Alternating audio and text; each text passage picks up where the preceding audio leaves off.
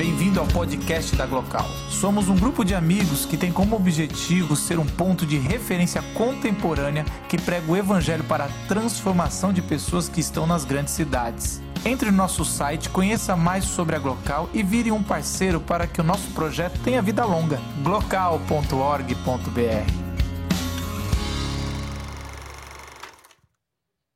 Platão, grego, bonito, ele disse que quando ele imaginou uma república perfeita, ele disse que ele queria expulsar todos os poetas. Porque alguém que tem a habilidade de criar uma narrativa que contém algum comportamento imoral pode acabar envenenando a mente dos jovens. Aristóteles disse que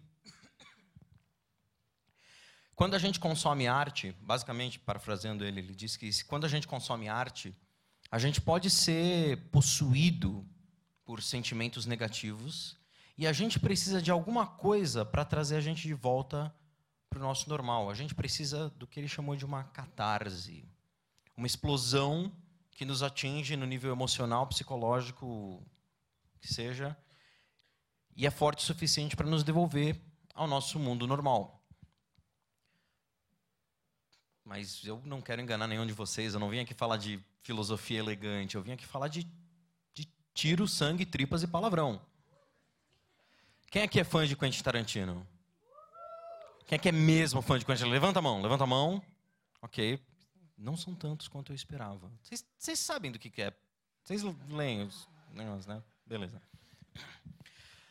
O, o Quentin Tarantino, ele é a mãe dos anos 90. Ele as coisas que ele fez, nos, especialmente nos dois primeiros filmes dele, influenciaram tanto a cultura dos anos 90. E muito além do cinema, quadrinhos, literatura, música, tudo mudou por causa daquele cara. Na minha opinião, eu que tenho lá o meu estudo de cinema, é, eu vejo que ele fez duas coisas bastante importantes para o mundo do cinema, especificamente do cinema. Uma foi quebrar a narrativa, que todo mundo sabe, ah, filme do Tarantino é fora de ordem. É, é fora de ordem mesmo. É, e, mas é, isso não é simplesmente tirar fora de ordem. Tem, tem gente, realmente tem gente que acha que ele faz isso aleatoriamente. E tem gente que come cocô, não tem problema. O Tarantino ele troca a ordem das, da, da narrativa dele com muito propósito na mente, sabendo o que ele está fazendo. A outra coisa que ele fez foi trazer o mundano para a boca dos personagens. No, no, Tarantino, os personagens falam coisas que pessoas normais falam. E muita gente no cinema tenta fazer isso e consegue fazer isso de várias formas diferentes. Mas o Tarantino trouxe a cultura pop, personagens falando de filmes, falando de séries, falando de, de quadrinhos. E isso foi bastante influente, bastante importante. Tem um monte de gente que tenta copiar o Tarantino e quase ninguém consegue. Mas o que realmente pega no Tarantino é, é, o uso da violência, o que trouxe a gente aqui, porque a gente gosta de sangue.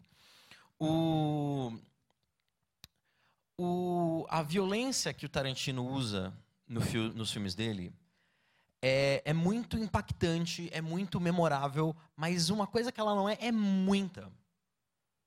Se você assistiu um filme do Tarantino e você saiu achando que você viu o capeta nascendo em sangue lá na frente, você talvez não tenha notado que você viu pouca violência comparado ao resto do filme. O Tarantino, ele é a violência dele não é quantitativamente, isso está certo?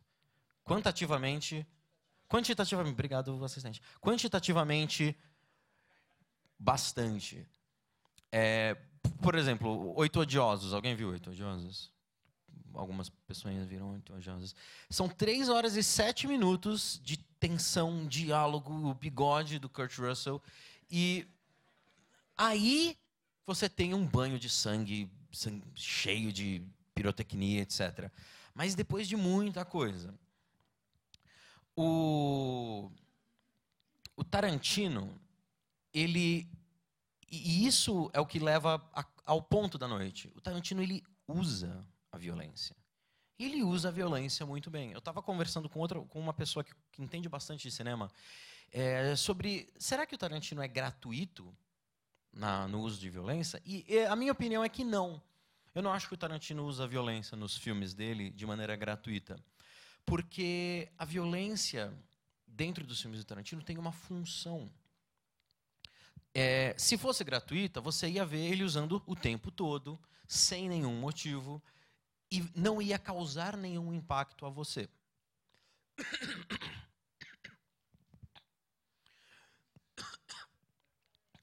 O, por exemplo, isso, isso é o que o Tarantino faz em todos os filmes dele. Ele estabelece uma premissa de tensão e ele constrói essa tensão, ele aumenta essa tensão até chegar perto de explodir e aí explode. Mas só explode no final. Aí você tem um orgasmo de sangue. Você tem algo obsceno acontecendo. Por exemplo, Cães de Aluguel, quem viu? Mais pessoas, bom. Cães de Aluguel, você tem a famosa cena da orelha, em que o Mr. Blonde, Michael Madsen, tá lá dançando, stuck na middle, e a cena não vai para frente. O cara tá torturando outra pessoa, tá, a outra pessoa tá lá agonizando e o cara tá lá dançando, uma boa. E a cena continua, continua, continua. E aí, quando ele vai cortar a orelha do cara, a câmera se afasta, e ele corta a orelha do cara, e aí ele invade o campo do quadro com a orelha do cara. É como se o Tarantino falasse assim: ó, você quer fugir da minha atenção, mas eu não vou deixar. E aí o cara sai, sai do armazém, pega a gasolina, volta. E aí, quando ele está prestes a matar o cara, pum! A violência vem de um, de um lugar que você não esperava. E o Tarantino faz isso, por exemplo, na cena do bar. Estou vendo algumas pessoas dizendo assim, cena do bar. Nem preciso dizer. Cena do Bastardos Inglórios, cena do bar. O, é uma cena de. Eu não sei, eu nunca cronometrei, eu nem sei, mas parece que são três semanas de cena parece que não acaba. E, e tá lá, e eles estão jogando Maria Antonieta, e o alemão tá lá, ah, ah, seu sotaque, seu sotaque não acaba, é arma apontada, não sei o quê. Vai apontar, vai matar, vai matar. Tem, tem o, o cara, o barman tá segurando uma espingarda. E aí no final explode todo mundo, muito sangue, metade do elenco morre. É, o Tarantino usa a violência para pontuar momentos importantes dentro da trama dele para pontuar momentos que importam para os personagens e importam, por isso, para você, que é o público. E o Tarantino faz isso de maneiras muito variadas. Tem violência. Quem viu Jack Brown?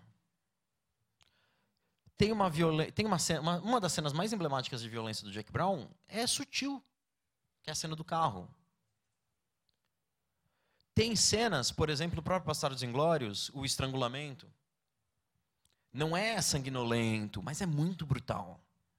E você tem Kill Bill, que tem muita violência caricata. Tem violência que nem parece violência. E, na verdade, o Tarantino não quer que pareça violência. Ele não quer que você compare o filme dele com a realidade. Ele não quer que você saia do cinema pensando no SUS. Eu conheço o SUS de perto. o, o Tarantino não tem a menor intenção que isso aconteça. Tem um crítico de cinema chamado Xavier Morales, e quando ele fez a crítica de Kill Bill Volume 1, ele disse assim: que o Tarantino ele conseguiu fazer no Kill Bill Volume 1 o que o personagem principal de Laranja Mecânica queria fazer. Ele usa a violência como forma de expressão. Tarantino, ele fez uma violência tão deslumbrante, tão esteticamente perfeita, tão con construída de uma maneira tão meticulosa, que ele subverte o seu julgamento racional. Você deveria estar se sentindo ultrajado por ver tantos asiáticos despedaçados e tanto sangue. Mas você está lá hipnotizado por aquele balé, por toda aquela fisicalidade, por toda aquela ação. Não é à toa que muita gente diz que os filmes de ação são a forma mais pura de cinema, porque você só, só tem imagem e som. É, e há uma responsabilidade na hora de você mostrar violência no cinema.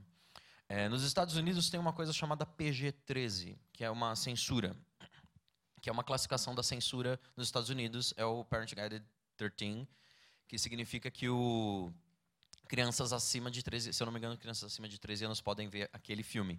Ou seja, é a censura para a maioria dos filmes que fazem muito dinheiro. Por exemplo, filmes de super-herói. Só que essa censura não permite sangue, não permite nudez, drogas, violência extrema, palavrão. Então, primeiro, não tem nada a ver com o Tarantino, claro.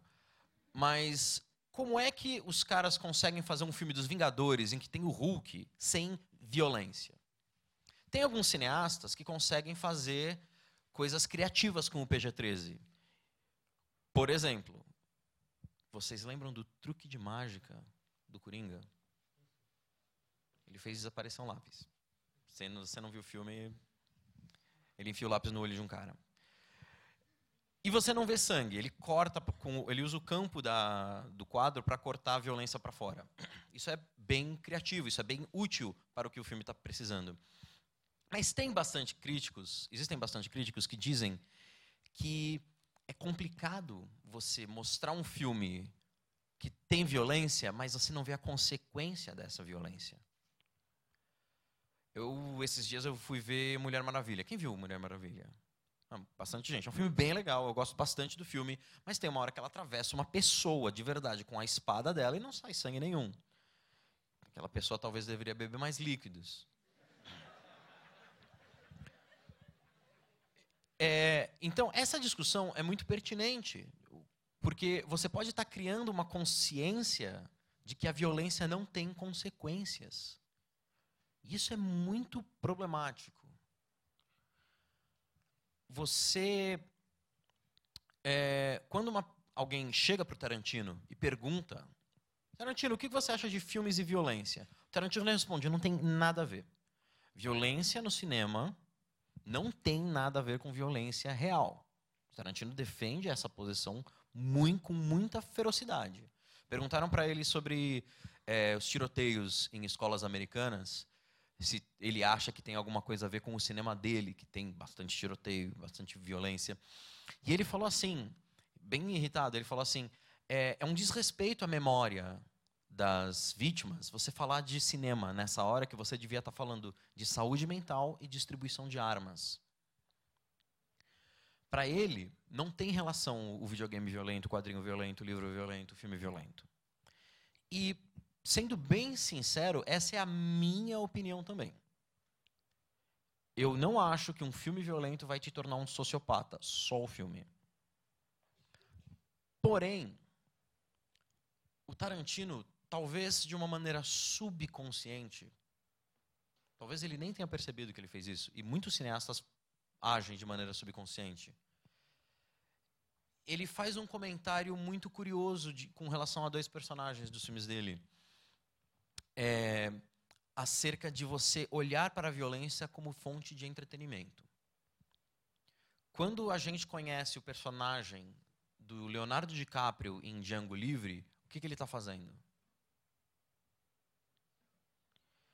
Ele está vendo um duelo entre dois escravos, um duelo até a morte, é uma cena brutal, é uma cena bem pesada, e ele está lá batendo palminha, todo bebendo conhaque.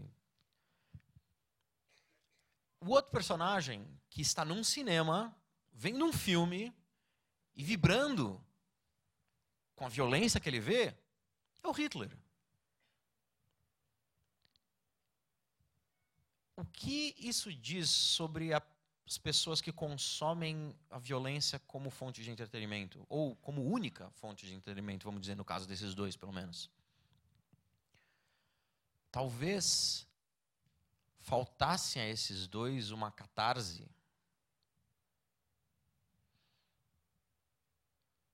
Talvez faltasse a esses dois assistir um filme do Tarantino que te deixa cheio de sentimentos negativos, mas te liberta com uma explosão de sangue e faz você voltar para casa catarseado.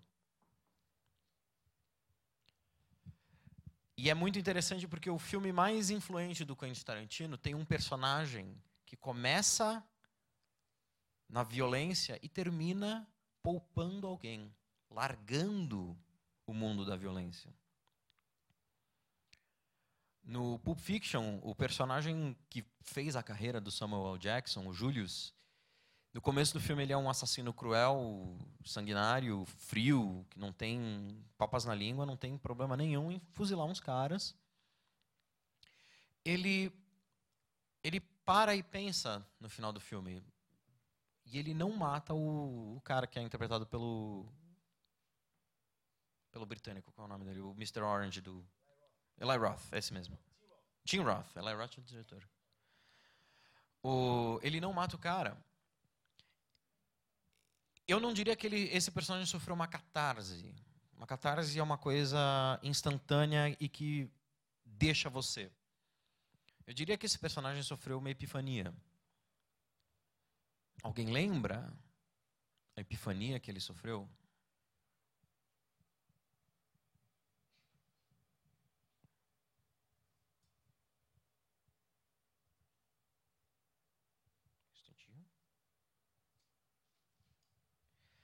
Caminho do homem correto é paviado em todos os lados pelas iniquidades do egoísta e a tirania do homem mau. Abençoado é aquele que, em nome do amor e da boa vontade, leva os fracos pelo vale da escuridão, porque ele realmente é o protetor de seu irmão e o encontrador de crianças perdidas. E executarei neles grande vingança, e castigarei-os na minha ira, aqueles que tentaram envenenar e destruir os meus irmãos. And you will know my name is the Lord when I lay my finger upon you.